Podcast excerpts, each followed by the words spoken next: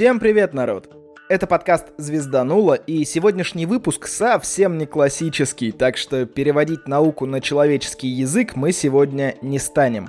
Сегодняшний спецэпизод выходит 12 апреля, ровно в день космонавтики. А классический выпуск вышел вчера, 11 апреля, в понедельник, как обычно.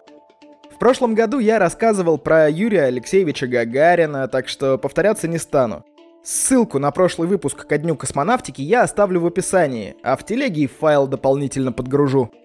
На самом деле этот выпуск я пишу и записываю вторым, но первый вариант выложу позже. Как, блин, с Voyager'ами ситуация, когда второй запустили раньше первого. Ну ладно, сегодня мы поговорим про космодромы и немного остановимся на Байконуре. Идея не моя, я бы остановился на одном спецэпизоде, но мне так понравилось предложение Егора Салтынского, что я решил сделать еще один выпуск. Правда, я тему немного поудобнее повернул. А то, что предлагал Егор, я постараюсь реализовать к следующему дню космонавтики. Там заделан хороший такой выпуск, который не хотелось лепить в торопях. Вообще, космодром — это не только сама стартовая площадка, откуда ракеты в космос летят, а еще и ангары, где все хранится, готовится к пуску, помещение, откуда управляется пуск и сам полет ракет и так далее. То есть это такой небольшой городок получается. Выгоднее всего космодромы размещать ближе к экватору. Так можно вращение Земли использовать на полную катушку и сжечь меньше топлива с тем же результатом. Вообще, на сегодняшний день действующих космодромов в мире приличное количество, больше 20. Самым загруженным долгое время считался Плесецк, и пока я не видел этому опровержений. С Плесецка было совершено больше 1600 запусков ракет. Долгое время он опережал Байконур по количеству запусков за год. И еще это самый северный космодром на континенте, а во всем мире севернее него только американский Кадьяк – только что говорил, что космодромы выгодно размещать ближе к экватору, а сейчас рассказываю про самые северные космодромы почему-то.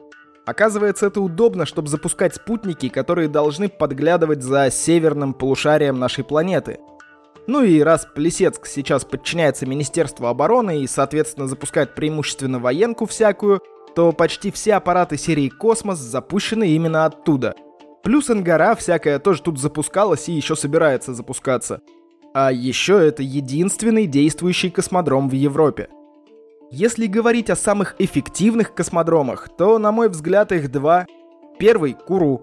Не вдаваясь в политику, да, тот самый космодром Куру во французской Гвиане. Он находится всего в 500 километрах от экватора, так что хоть куда можно ракету направить и полететь.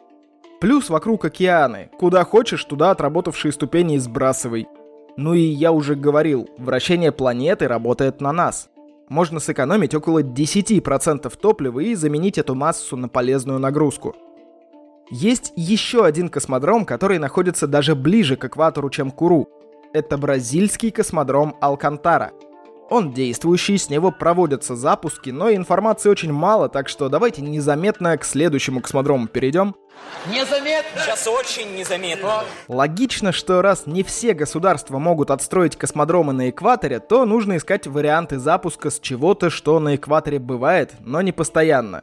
Типа плавучих платформ или самолетов. Лично у меня есть отдельное место в сердце для Бурана. Это визуально слизанный с шаттла советский космический корабль, который мог взлетать как с ракеты-носителя, так и с самолета Ан-225 «Мрия». Самолет, к сожалению, был в единственном экземпляре. И да, я осведомлен о его судьбе, но тащить в выпуск ее не захотел. Так что и от комментариев в эту сторону прошу воздержаться. Собственно, полностью построенных буранов было два из запланированных пяти. Один остался в консервации на Байконуре. Это тот, до которого добрались графитчики. Остальные четыре либо недособрали, либо уничтожили, либо недособрали и уничтожили – есть еще несколько проектов, которые предусматривают запуск с самолета же. Помните, в детстве мы делали бумажные самолетики и вкладывали иногда один самолетик в другой. Ну вот так и выросли авиаконструкторы. Кроме самолетов, запустить в космос ракету можно с подлодки и с плавучей платформы. Сейчас считается, что космодромы самолеты есть только у США, а подлодки только у России. Плюс есть еще плавучие платформы у SpaceX и у S7 Space внезапно. В общем, в 2021 году была новость о том, что Илон Маск покупает две глубоководные нефтедобывающие платформы и собирается их переделать под космодромы. Назвал их Фобосом и Деймосом и довольный занимается своим делом. К концу этого года, говорит, на одной из платформ уже будет красоваться пусковая башня. А вот у морского пуска история подольше будет. Когда-то давно четыре народа жили в мире – еще в прошлом тысячелетии США, Россия, Украина и Норвегия в складчину забабахали два больших корабля, с которых можно было запускать ракеты-носители с большей полезной нагрузкой, чем была на то время. Один корабль, собственно, был стартовой площадкой, а другой сборочно-командным пунктом. До 2014 года с этой платформы было совершено 36 запусков, из которых три неудачных и один частично успешный.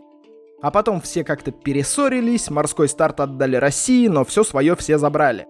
Американцы забрали начинку, Украина перестала делать сами ракеты, так что сейчас это все надо восстанавливать. А восстанавливать дорого. В прошлом году это оценивали где-то в 47 миллиардов рублей. Ну и содержание обходится сейчас дочке S7 в миллион долларов в месяц. Хотя есть планы по восстановлению и даже примерно называют 23-24 год как срок полного восстановления, но посмотрим, что будет. А пока пригнали практически пустые корабли к Владивостоку в 2020 году и не понимают, что с ними делать. То S7 их предлагал продать Роскосмосу, но тот отказывался. То экспертизы назначали проводили, то вот недавно Роскосмос говорил, что ищет зарубежных партнеров, чтобы в складчину восстановить платформу. Буквально вчера-сегодня я увидел очередную новость о том, что Роскосмос опять ведет переговоры с S7 на эту тему. Как я понял, хотят забрать, но деталей, естественно, нет. В общем, есть некоторые опасения, что останется морской старт, как и Буран, только в истории. Но хочется верить, что все будет хорошо. Слушайте, я вот тут красиво так рассказываю про всякие космодромы, то северные, то эффективные да нельзя, то мобильные всякие, но они все грузовые. А вот людей запускают только с трех, как я понимаю. Это китайский Цзюцюань, американский мыс Канаверал и Байконур в Казахстане. Про китайский космодром я ничего прям интересного не нарыл, так что давайте коротко расскажу про мыс Канаверал, чтобы уже перейти к Байконуру и на нем же закончить. На самом деле, на мысе буквально через забор соседствуют два космодрома. Гражданский и военный, скажем так. С военного запускали Voyager, Пионеры, Gemini, Mars Pathfinder и Аполлон 7. А рядом НАСА запускала другие Аполлоны, шаттлы, Skylab и прочие исследовательские аппараты. SpaceX, кстати, арендовал стартовую площадку у НАСА на 20 лет и запускает Falcon 9 и Falcon Heavy, но для первого пилотируемого запуска сгонял к военным через забор. И хоть Канаверал чаще мелькает на экранах, но, пожалуй, самый известный в мире космодром все-таки Байконур. Вообще космодром находится вблизи поселка Тюратам, а от реального поселка Байконур его отделяет аж 286 километров по прямой. Название перепутали из-за секретности и уже осталось как есть. Это первый и на сегодняшний день крупнейший в мире действующий космодром. Да, я в курсе про немецкий Пенемюнда, но это все же предпосылки к космосу. Там, конечно, суборбитальные космические полеты проводили, но даже до первой космической скорости не разгонялись. А к Байконуру в этом плане вопросов нет. И сейчас Россия арендует его у Казахстана до 2050 года. До 2016 года Байконур был лидером по количеству запусков в год, пока его не обогнал космодром на мысе Канаверал. После того, как свернули программу Space Shuttle, на МКС стало можно летать только с Байконура. Хотя вот недавние события показывают, что SpaceX теперь тоже в игре. Вообще вариантов, где строиться, было три, но для тогдашних ракет нужно было построить еще и радиоточки, скажем так – и только в казахстанской степи было удобненько их расположить не во всяких непроходимых болотах и тундрах, а вполне себе в человеческой доступности.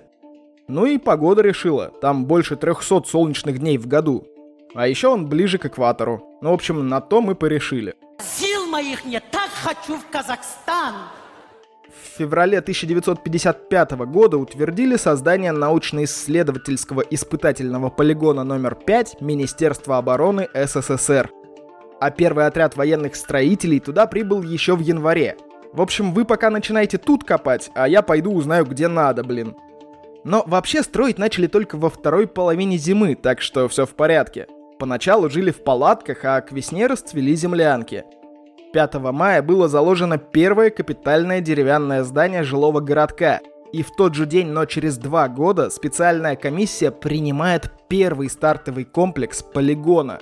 А на следующий день там уже установили первую ракету Р-7.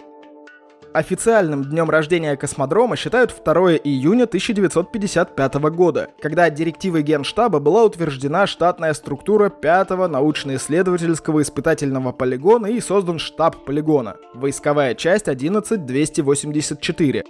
Событий было много, но у меня есть личный топ-5, и я приведу его в хронологическом порядке.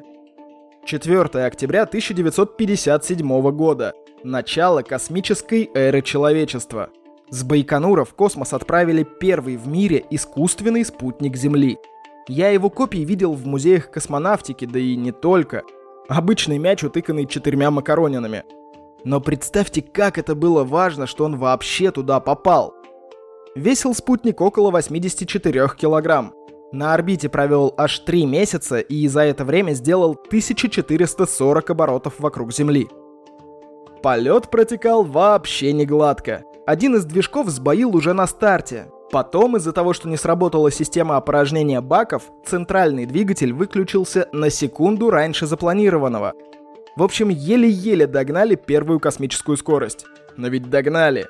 Человек впервые достиг первой космической скорости. Наступила космическая эра.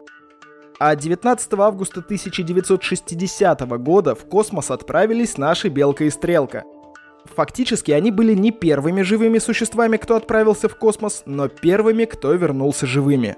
Провели они там около суток, да и были не одни. Внутри корабля была капсула, которую можно было катапультировать в случае неполадок. В общем, в капсуле сидели как раз наши собаки на беспородные, но красивые, чтоб, если что, в кадре смотрелись презентабельно. А еще к ним же подсадили 12 мышей, всяких насекомых, растения, грибки, семена и прочую флору и фауну а вне контейнера были две белые крысы и 28 лабораторных мышей. Чем они провинились, не знаю, но шанса на спасение у них в случае чего не было. Вообще, мне кажется, что часть этих пассажиров обнаружили случайно уже после посадки. 12 апреля 1961 года. Много говорить не буду. Мы все знаем, что случилось в этот день. Юрий Алексеевич Гагарин стал первым человеком в космосе. Сегодня именно по этому поводу мы и гуляем. А сейчас я немного схитрю. Поломаю хронологию, чтобы незаметно запихнуть в топ-5 шестую дату. Я такой непостоянный! Так что 15 ноября 1988 года состоялся первый и единственный запуск космического корабля «Буран» в режиме автопилота длиной в 205 минут. Он-то сейчас и стоит законсервированный на Байконуре. Это был единственный в мире многоразовый пилотируемый космический аппарат с автопилотом и возможностью приземления в автоматическом режиме. На этом пуске автоматическая посадка вообще показала себя странно, но эффективно. И шаттл, с которого копировали Буран, и сам Буран отключали двигатели на огромной высоте и снижали скорость. Выглядит это примерно как лыжник на слаломе, вот эта вот изгибающаяся змеиная траектория – и все бы ничего, но на высоте в 11 километров Буран начал неожиданный маневр. Никто сразу не понял. Корабль пропал с радаров, его даже хотели подорвать, чтобы не достался всяким нехорошим шпионам.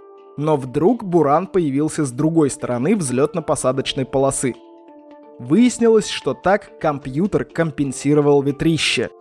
Нам рассказывали, что он сел в 6 метрах, кажется, правее, чем следовало. Для той ситуации точность была потрясающая. Полет остался в истории и в книге рекордов Гиннесса, а бураны больше никогда не летали. В 1993 году, когда я только родился, программа была свернута. Не знаю, как вам, а для меня это прям боль. Ну и напоследок два факта, между которыми я не смог выбрать. 20 февраля 1986 года на орбиту вывели базовый блок первой многомодульной орбитальной научно-исследовательской станции «Мир». Помните такую?